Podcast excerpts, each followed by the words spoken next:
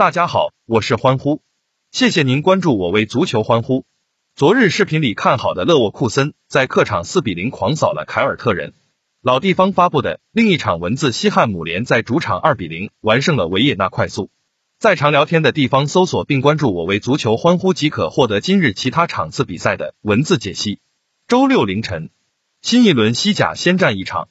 届时，毕尔巴鄂竞技将坐镇主场迎战阿拉维斯。毕尔巴鄂竞技近年来在西甲的整体发挥相当稳定，他们此前三个赛季最终都能排名积分榜中游位置。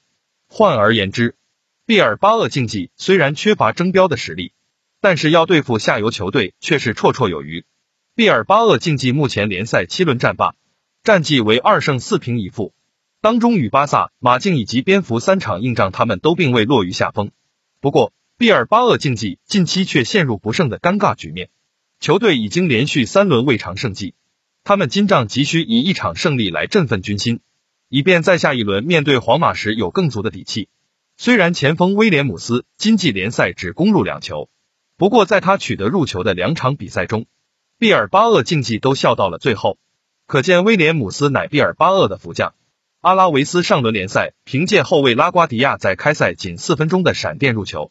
最终以一比零战胜卫冕冠军的马德里竞技，爆出赛季至今的最大冷门。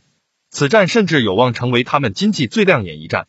凭借这场胜仗，阿拉维斯终于结束了开季五连败之苦。